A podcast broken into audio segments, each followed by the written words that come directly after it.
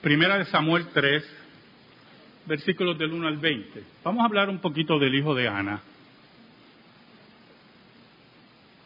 Es interesante la figura de Samuel. Samuel fue el profeta de la transición del gobierno de los jueces a la monarquía. La monarquía que Israel pidió y que Dios le dijo a Samuel, Samuel estaba herido por eso, que no lo habían desechado a él, sino a mí, a Dios. Pero como el Dios que nosotros servimos nada lo toma por sorpresa y todo lo tiene ordenado, la monarquía señalaba a un rey que vendría y que todos iban a poner rodilla en tierra ante él, iban a pronunciar su nombre. Ahora es interesante observar el proceso de revelación, de conversión de Samuel, y que en este capítulo se nos insinúa y se nos presenta, y cómo Dios, no solamente Samuel fue profeta de transición del gobierno de los jueces a la monarquía, sino también la persona por la cual iba a ser la transición de eliminar a Elí y a sus hijos y poner a Samuel como el profeta de Dios, como el juez de Dios. Oramos. Señor, te damos gracias porque en tu santa voluntad tú nos permites exponer tu palabra. Perdónanos. Perdónanos porque te hemos sido infiel pero tú permaneces fiel. Escóndenos bajo la sombra de la cruz y que tu palabra eterna, tu hermosa palabra, tu firme palabra, tu viril palabra, llegue al corazón de tu pueblo. Te lo pedimos, Señor, en el nombre de Jesús. Amén. Y amén. El versículo 1 dice algo bien interesante. El joven Samuel ministraba a Jehová en presencia de Elí y la palabra de Jehová escaseaba en aquellos días, no había visión con frecuencia. ¿Sabe, hermanos? La revelación especial, lo que nosotros llamamos revelación especial, tenía dos carriles cuando el canon estaba abierto estaba la revelación especial oral y la revelación especial escrita. Porque el canon se está formando. Y el canon se alimenta, se alimenta de la revelación oral, las visiones, las palabras proféticas y también por la inspiración del Espíritu Santo a los escritores. Pero había un problema en Israel. Elí, el sacerdote de Dios,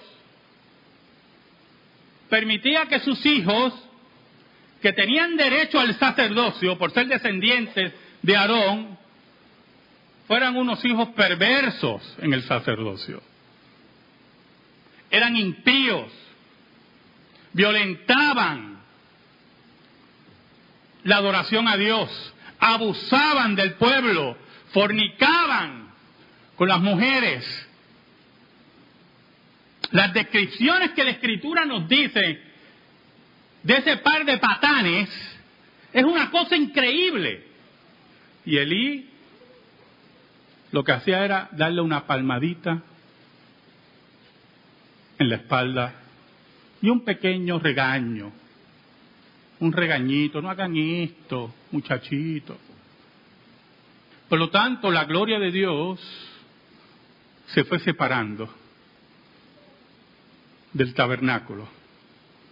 La gloria de Dios se fue separando de los voceros de Dios. Por eso la palabra de Dios escaseaba. ¿Sabe, hermano? cuando nosotros violentamos la revelación especial, escuche bien, la palabra de Dios va a escasear. Cuando la teología liberal entró en los seminarios en Alemania, en Europa, en Inglaterra, cuando la teología liberal empezó a dudar y a negar la historicidad del texto, cuando la teología liberal empezó a negar la resurrección de Cristo, la palabra de Dios empezó a escasear en toda Europa. La revelación de Dios empezó a escasear. Y las consecuencias en Europa están ahí. No hay que ser muy inteligente para eso. El gobierno español acaba de ascender un presidente ateo. Y así sucesivamente vemos en toda Europa, porque la palabra de Dios empezó a escasear. Ahora, si usted ve en los versículos 2 en adelante, ocurre un fenómeno muy interesante. Samuel está durmiendo, Elías está durmiendo, y Dios, en voz audible, empieza a llamar a Samuel. Oiga, y Samuel, niño al fin, va donde su mentor. Porque cuando el versículo 1 dice que él ministraba a Jehová en presencia de Elí, significa que Elí era su mentor. Para eso Ana lo dejó en el templo, para que sirviera a Dios.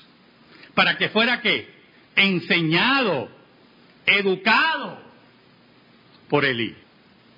Y es interesante porque aunque Elí había fallado con sus hijos,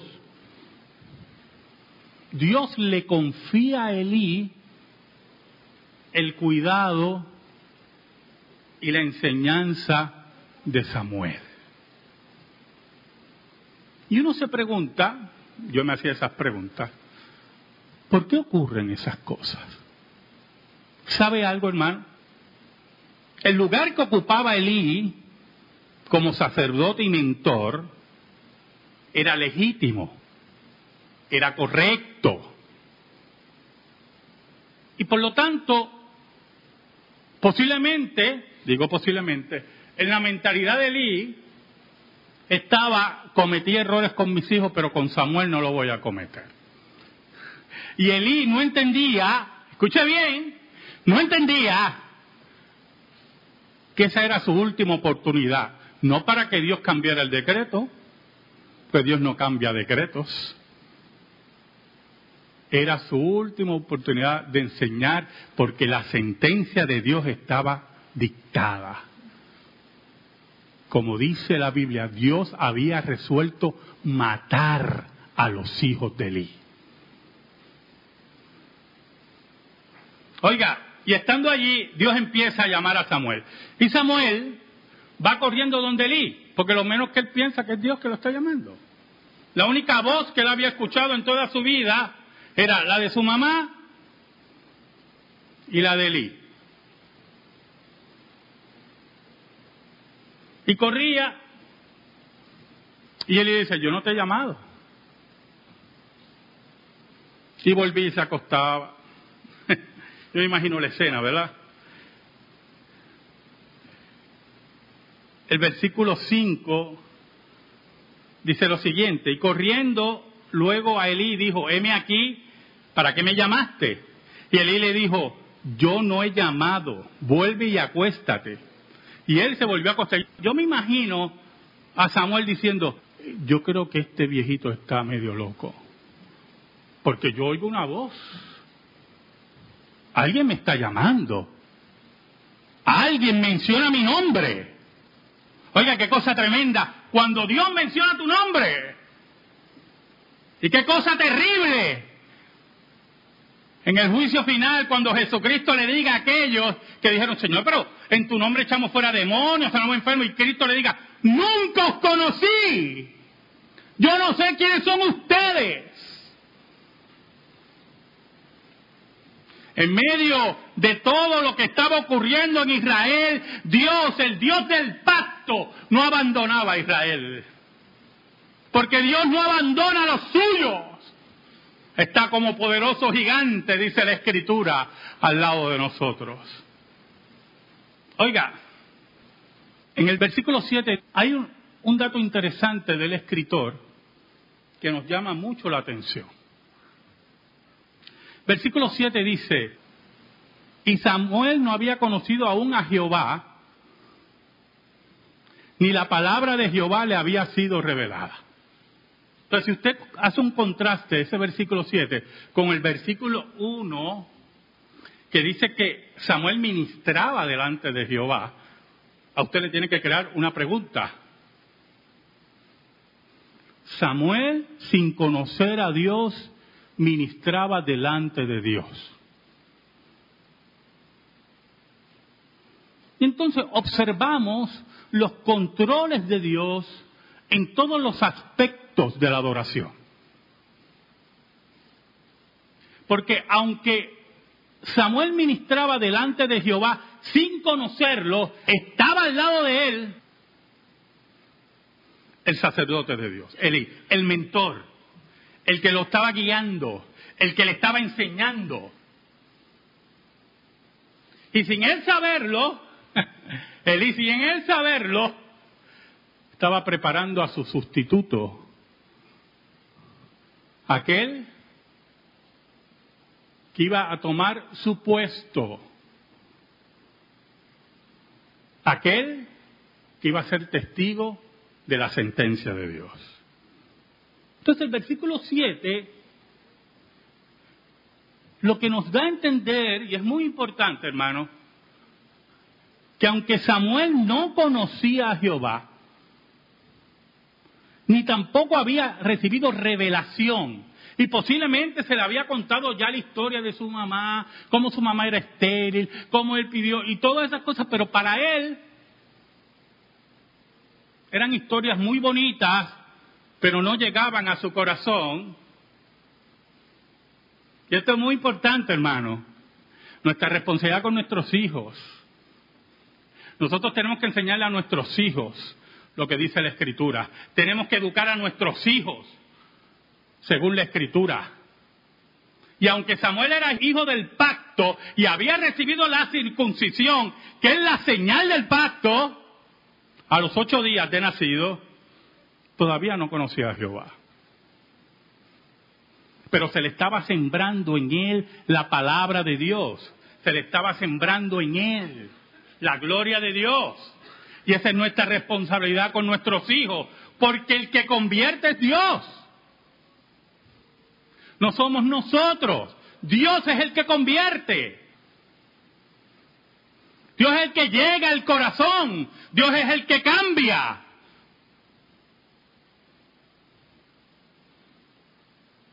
Y en Samuel se había sembrado la palabra y se espera en Dios por el crecimiento. Ahora, mire el versículo 8 al 11. Jehová pues llamó la tercera vez a Samuel y él se levantó y vino Elí y dijo, heme aquí, ¿para qué me has llamado? Entonces entendió Elí que Jehová llamaba al joven. Oiga, qué interesante eso. Porque Elí no pensó en ningún momento que en Samuel había un problema, ¿oyó? Porque así como posiblemente Samuel pensó de Elí, este señor, este viejito, pues, me está llamando. Posiblemente Elí pudo haber pensado, este muchacho ya está escuchando voces desde chiquito está la cosa mal aquí. No, Elí, el hombre de Dios, entendió que Jehová llamaba a Samuel. Lo entendió por el Espíritu de Dios. Y en el versículo 9 le da una instrucción. Elí, como el mentor, ¿verdad? Le da una instrucción. Y dijo Elí a Samuel, ve y acuéstate y si te llamare, dirás, habla Jehová, porque tu siervo oye. Así se fue Samuel y se acostó en su lugar.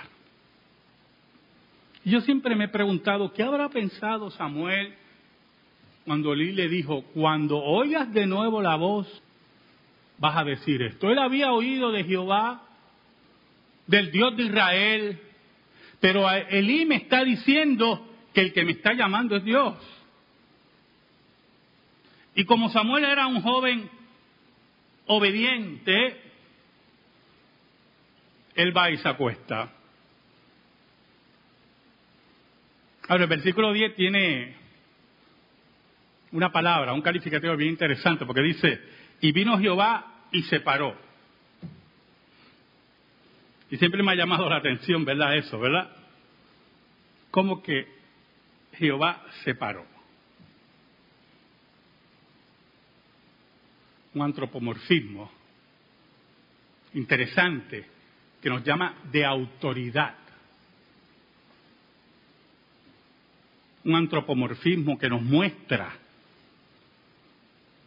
que era el último llamado de Dios.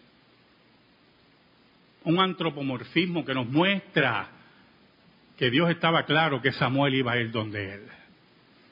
Dice, y vino Jehová y se paró y llamó como las otras veces, Samuel, Samuel. Entonces Samuel dijo, habla porque tu siervo oye. Aquel que no conocía a Jehová, aquel que no había recibido la palabra de Jehová, en ese momento Dios empezó a bregar con Samuel. Dios empezó a convertir su corazón. Las palabras que le enseñaban de su madre, las palabras que le enseñaba Elí, entonces tuvieron razón en su vida. Por eso hay que sembrar siempre la palabra de Dios en nuestros hijos. Tarde o temprano nuestros hijos del pacto van a enfrentarse a una situación y recordarán la palabra que ustedes le sembraron en su corazón. Recordarán las palabras que a través de la iglesia fueron sembradas porque ustedes como padres responsables los trajeron a la iglesia para que oyeran la palabra de Dios. ¿Sabe algo? Como le dije la semana pasada, usted se va a morir, yo también y aunque algunas veces los hijos mueren antes que los padres, regularmente los padres mueren antes de los hijos. Usted no va a estar ahí todo el tiempo. Pero la palabra de Dios va a estar en el corazón de sus hijos. Mira el versículo 11 y 12. Y Jehová dijo a Samuel, he aquí haré yo una cosa en Israel, que a quien la oyere le reteñirán ambos oídos le harán ruido en una forma tal que lo va a incomodar. Le reteñirán los oídos, sabiendo que Dios tiene el control de todas las cosas. Sabrán que viene algo terrible. Y por eso añade, aquel día, en ese día que le reteñirán los oídos, mire, cuando murió la princesa Diana, yo creo que yo le contesto a ustedes. Yo estaba durmiendo y la corresponsal periodística era mi esposa. Entonces ella me entraba al cuarto y me decía, la princesa Diana tuvo un accidente terrible. Yo, ah, qué terrible. Cerraba la puerta. Volvía entraba, no se sabe si está muerta. ¿En serio? Ah, qué cosa terrible. Cerraba la puerta. Y el último corresponsal fue, murió la princesa Diana. Y yo, ¿qué? Oiga, dice Dios, aquel día yo cumpliré contra Elí todas las cosas que he dicho sobre su casa, desde el principio hasta el fin. Ese día, como corresponsales, todo Israel, sus oídos van a reteñir, porque van a oír, número uno, que el arca de Dios ha sido capturada por los filisteos. Número dos, que los hijos de Elí han sido muertos por Dios. Y número tres, que Elí mismo ha muerto por la intervención de Dios. Ese día le dice Dios a Samuel, mi palabra será realidad contra aquellos que se han rebelado contra mi ley. Mira el versículo 13. y le mostraré que yo juzgaré su casa para siempre por la iniquidad que él sabe, porque sus hijos han blasfemado a Dios y él no los ha estorbado. Mire qué interesante. El versículo dice que mostraré y juzgaré su casa para siempre. ¿Sabe lo que significa eso, verdad, hermano? Que se acabó la descendencia de Elí. No solamente voy a matar a sus hijos, voy a matar a Elí. Es que aquí no va a haber descendencia de ninguna clase. Yo voy a borrar a Elí y a sus hijos del mapa. Y añade, por la iniquidad que él sabe. ¿Sabe, hermano? Había un problema con Elí. El proceso era el siguiente. Elí tenía que llamar a sus hijos, reprenderlos fuerte. Si sus hijos se revelaban que ya era contrario a la ley de Moisés, llamarían a los ancianos de Israel, juzgarían a sus hijos y serían apedreados o muertos a espada. Así de sencillo. Pero Elí amaba más a sus hijos que la gloria de Dios. Por lo tanto, lo que tenía que hacer Elí, lo hizo Dios. Entonces, Elí posiblemente pensaba, posiblemente, que Dios era tan misericordioso que no iba a pasarle nada a los muchachos. Y cuando nosotros creemos que podemos retar a Dios como nos da la gana y nada va a ocurrir, yo le tengo a usted unas noticias muy terribles. Un día de esto, como ocurrió con Eli, un día de esto, así puede llamar el sermón, Jaime, un día de esto, Dios se cansa. Y ese día, aunque usted se reúna conmigo en la oficina, sus días están contados. Porque si usted no escuchó la voz de Dios, a través del sermón, a través de la consejería, a través de todo lo que Dios hace, porque la palabra de Dios no escasea, Dios va a tomar una decisión final. ¿Sabe? Añade el autor, porque sus hijos han blasfemado a Dios y Él no los ha estorbado. El gran pecado de ellos era que habían blasfemado a Dios, que habían pisoteado el nombre del Dios verdadero. Los otros días yo estaba buscando en eBay arte, arte latinoamericano, y encuentro una pintura de un Jesucristo como la gente se lo imagina, con un dedo levantado. Usted imagínese el dedo y entonces a mí me dio una indignación tal de meterme así en la pantalla y decía, ¿por qué no hay una pintura de Buda levantando el dedo? O de Mahoma. ¿Por qué Jesucristo? Un día, lo que dice el versículo 13, y le mostraré que yo juzgaré su casa para siempre por la iniquidad que él sabe. Todos aquellos que blasfemaron el nombre de Jesús tendrán su día. Nosotros no tenemos que ejecutar a nadie, yo, eso déjeselo a los musulmanes.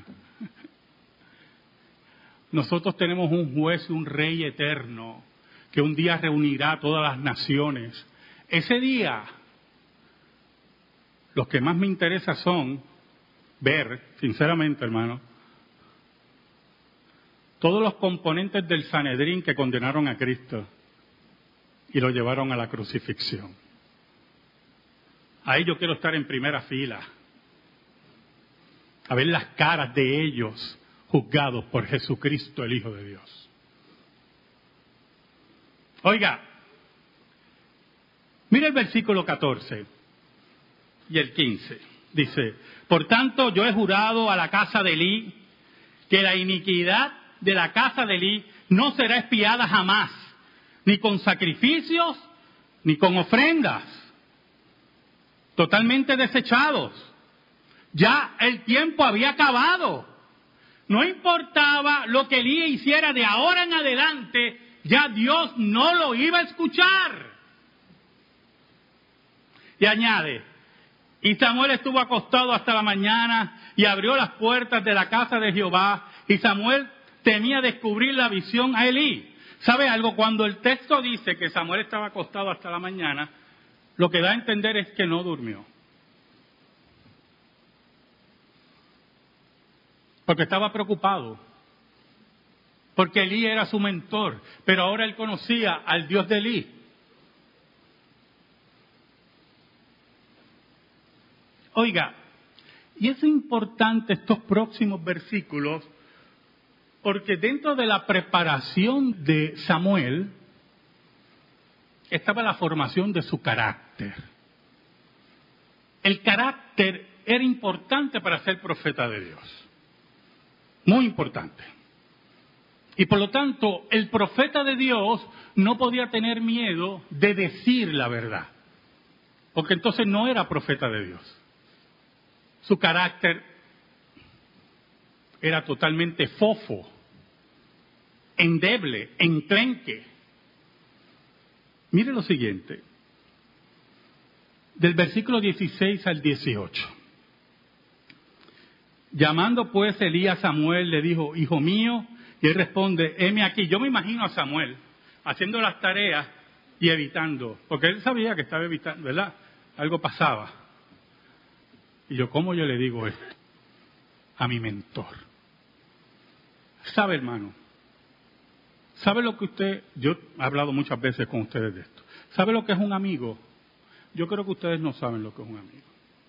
Perdone el juicio.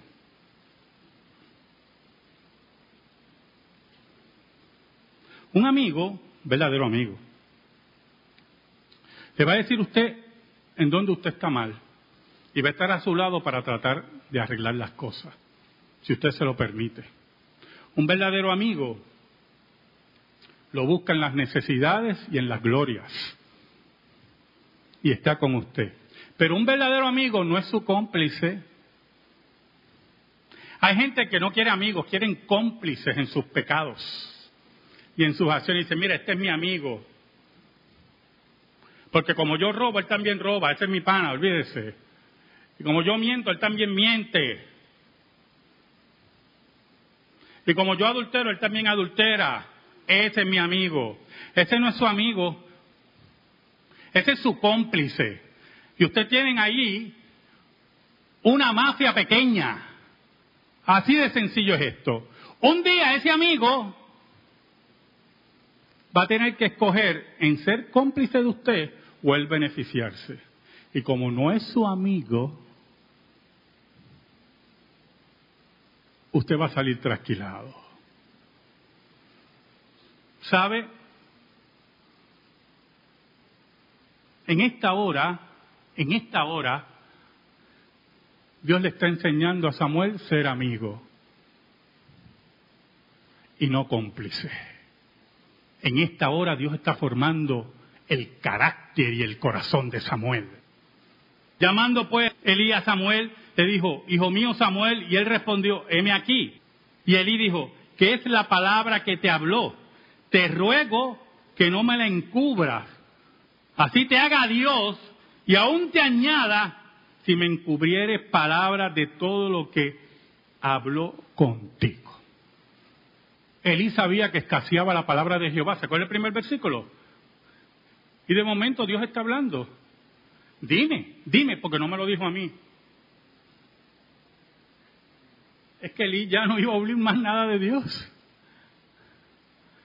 No me encubras nada. Y como sacerdote de Dios podía emitir este juicio. Que Dios te añada si tú me encubres algo.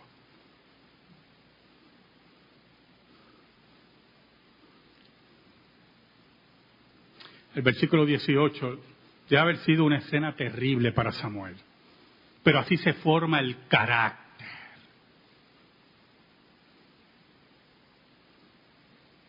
Para ser profeta de Dios y juez de Israel. Versículo 18 dice, Samuel se lo manifestó todo sin encubrirle nada. ¿Usted se acuerda de lo que dijo Dios? voy a matar a tus hijos, te voy a matar a ti, voy a borrar tu descendencia del planeta Tierra. No se lo dijo en esas palabras, pero eso es lo que quería decir. Entonces él dijo, mire, mire la reacción de Eli. Es la reacción de un hombre rendido, de un hombre que acepta su culpa y la disciplina de Dios. Un hombre que aún por su pecado quiere descansar en Dios. Y quiere que su último hálito de vida sea para Dios. Entonces él dijo, Jehová es. Interesante esa pronunciación en teología. Jehová es el único que puede hacer esto. Jehová es el único que existe. Jehová es el único que controla todas las cosas, la vida, la muerte, la enfermedad, la salud. Jehová es. Jehová es el que manda. Jehová es el soberano. ¿Quién soy yo para retar a Dios? entonces ahí brota de los labios de Elí la teología correcta, el mensaje correcto de Dios. Jehová es. Haga lo que bien le pareciere. ¿Sabe, hermano? Siempre le he dicho a ustedes, y me lo digo a mí, porque desde acá arriba es fácil, cuando uno baja allá abajo, que la voluntad de Dios para nuestras vidas siempre es lo mejor, aunque no lo entendamos. Esa es la sentencia de Elí. Él sabe la sentencia de Dios. Y él sabe que lo mejor para el reino de Dios es que sus hijos mueran y que él salga del planeta Tierra por haber desobedecido a Dios es la aceptación de la soberanía de Dios en todos los aspectos. Un día, hermano, escuche, hermano, un día la muerte va a tocar nuestras puertas. Eso es inevitable, hermano. Usted no piensa en la muerte, pues yo pienso de vez en cuando en la muerte. Pienso en ustedes, pienso en mi esposa, pienso en mi hija y cómo uno se agarra, ¿verdad? De, de todas esas cosas. Un día inevitablemente la muerte va a tocar las puertas. Y que Dios nos encuentre, hermano, que Dios nos encuentre como Elí. Que se haga tu voluntad, que se haga lo mejor que tú creas. Que se haga, Señor.